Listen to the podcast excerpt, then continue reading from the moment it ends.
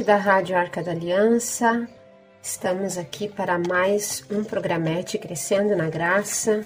Queremos realmente crescer na graça de Deus e refletir, buscar uma vida virtuosa é de fato crescermos na graça daquele que nos concede, nos dá força para que a gente possa realmente crescer em virtude também.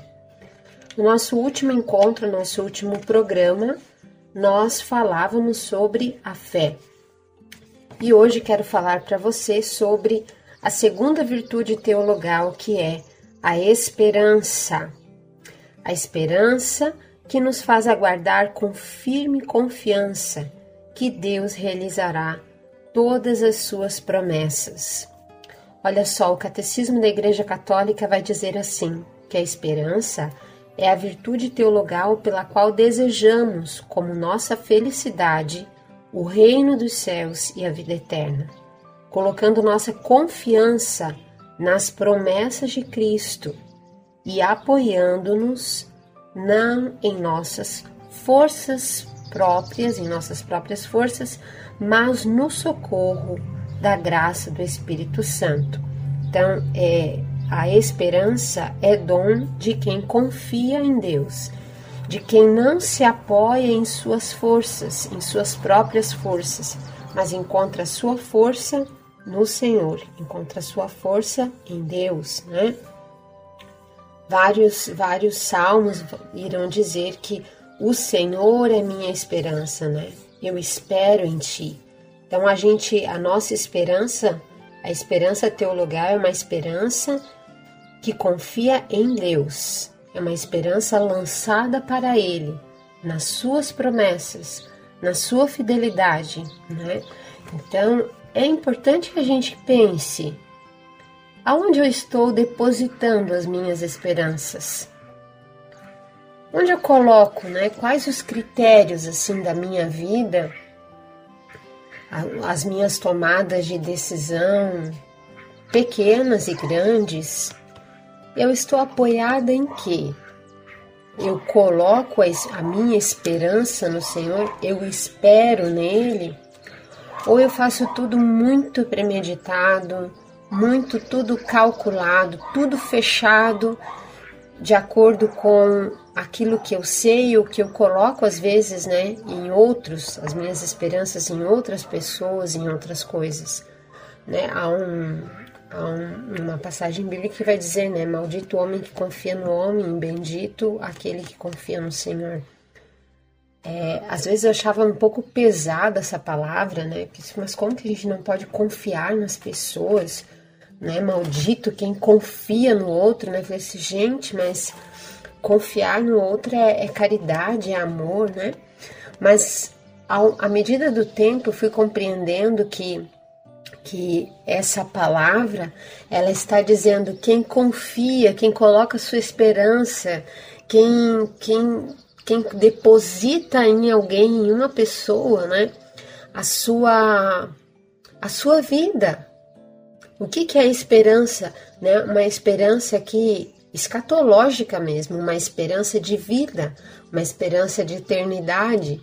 Então, quando a gente coloca mais força, né, espera mais de tudo e dos outros e muito menos de Deus, né, nos falta um pouco essa confiança, é sinal de que a virtude da esperança não está tão viva assim dentro de nós. Quando a gente vai se quando a gente vai assim se protegendo, né, se amarrando com muitas coisas, isso significa que nós não estamos tão bem assim é, nesse caminho de virtude teologal, de virtude da esperança. O profeta Jeremias diz, né? Bendito o homem que confia, que espera no Senhor. O Senhor torna-se sua segurança, né? Então, novamente, né, esse sentido da esperança no Senhor. É, é essa segurança que nós precisamos ter a gente tem hoje, né? Às vezes a gente pode ser assolado por um medo assim avassalador. Né? Eu digo que o medo é um instinto de sobrevivência, é algo antropológico, né? Ou seja, o ser humano tem um instinto de sobrevivência. Se não tiver medo de algumas coisas, a gente, né? é, não, não vai ter senso de cuidado com a vida. Mas o contrário também a gente deve aqui pensar. Quando o medo se torna quando o medo se torna paralisante, quando ele me impede de ir, né? Porque às vezes um pouco de medo faz com que eu cuide um pouco nos passos que eu vou dar, nas coisas, né? Mas não me impeça de dar passos, não me impeça de crescer, não me impeça de, de me arriscar, não me impeça de viver, de viver. Então, é, a gente precisa ver aí, né, de acordo com o critério, aonde eu estou colocando, firmando a minha segurança, a minha esperança, né?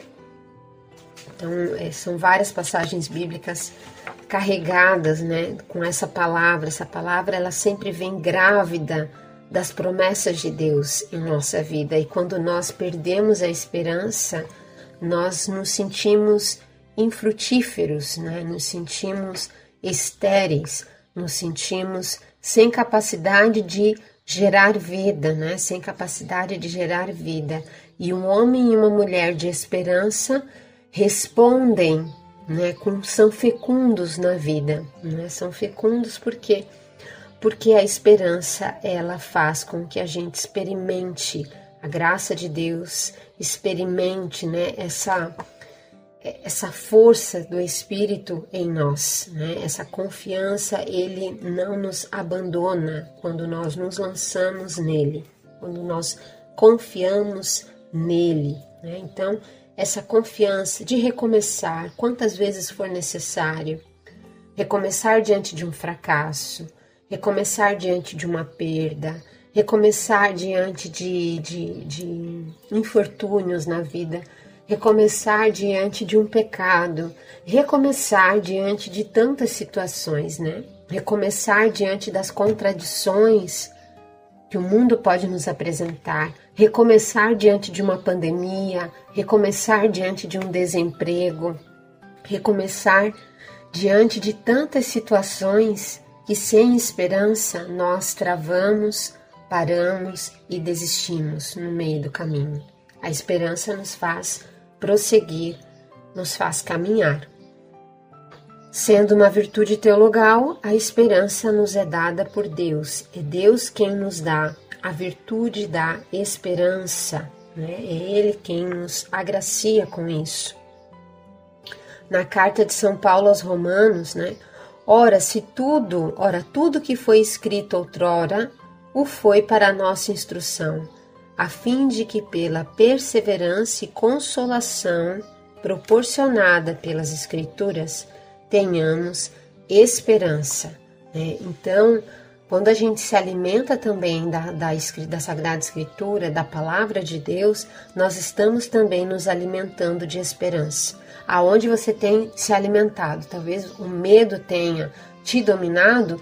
Por quê? Porque às vezes a gente está se alimentando só de notícias ruins, às vezes a gente está se alimentando só de uma, né, algo que, que, que é manipulador e que nos impede de buscar um respiro, um alimento que realmente nutra o corpo, a alma, o nosso espírito.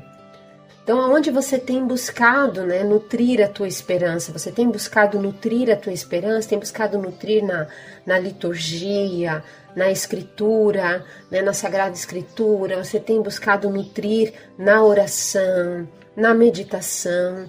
ou você tem definhado, né? Ou você tem se percebido numa realidade, numa circunstância em que você se sente, né, uma certa inanição, né, uma certa, uma certa falta de, de vitamina, de brilho, de vida, por essa falta de esperança. A gente se nutre, né? Ou se a gente não se nutre, o que, que pode acontecer conosco? né? A gente pode ter é, uma perda, né, de, de vitaminas, de, de, de, de elementos, de substâncias que são necessárias para, nossa, para o nosso desenvolvimento, né? Para que a gente não fique desnutrido, para que a gente não fique é, apático, né? Pela virtude da esperança, Deus nos concede diversos bens. Né? São São muitos bens que Deus nos concede porque nosso coração, nossa alma, nosso espírito está se nutrindo de esperança. É, São, São Paulo, na carta aos Gálatas, vai dizer: Quanto a nós, é pelo Espírito, em virtude da fé, que esperamos firmemente que se realize o que a justificação nos faz esperar Deus nos dá justificação pela fé e pela esperança. Né? Então, o que seria, né? Qual, qual critério para identificar se eu sou uma pessoa de esperança ou não?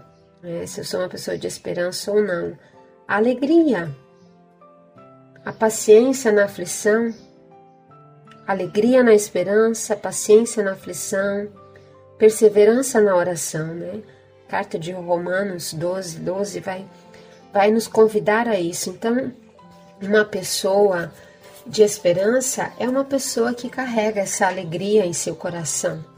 Não é uma alegria boba, tá? Não é a empolgação. Isso vai muitas vezes né, do, do, do temperamento da pessoa, não é que precisa chegar rindo, abraçando, esmagando todo mundo, até que nós estamos né, na quarentena e a gente precisa também cuidar com os excessos.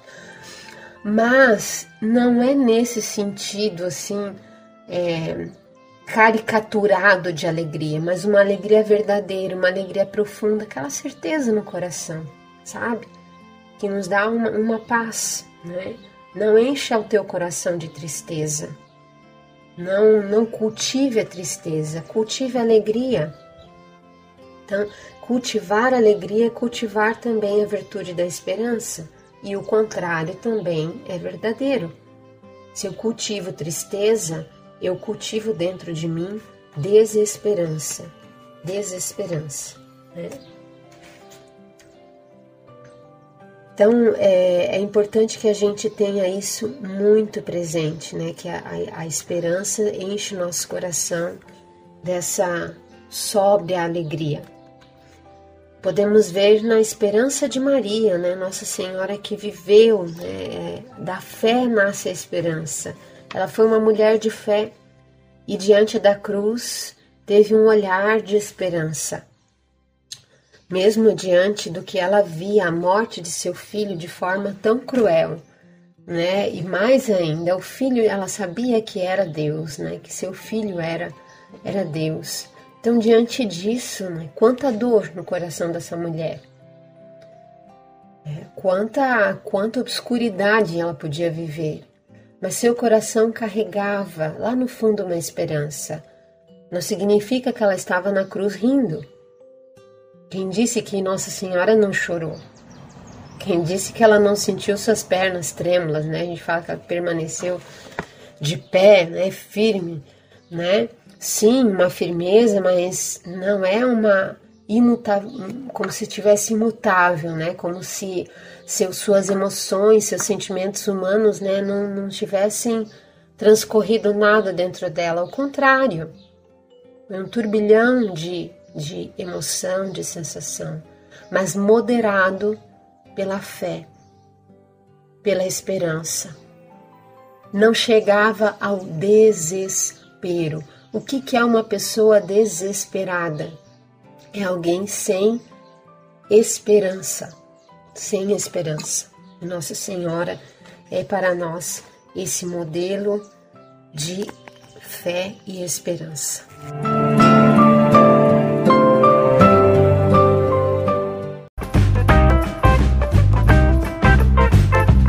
Podcast é uma produção da comunidade católica Arca da Aliança. Conheça mais conteúdos no Facebook ou Instagram, arroba Arca da Aliança. Arca da Aliança, presença de Deus no meio do povo.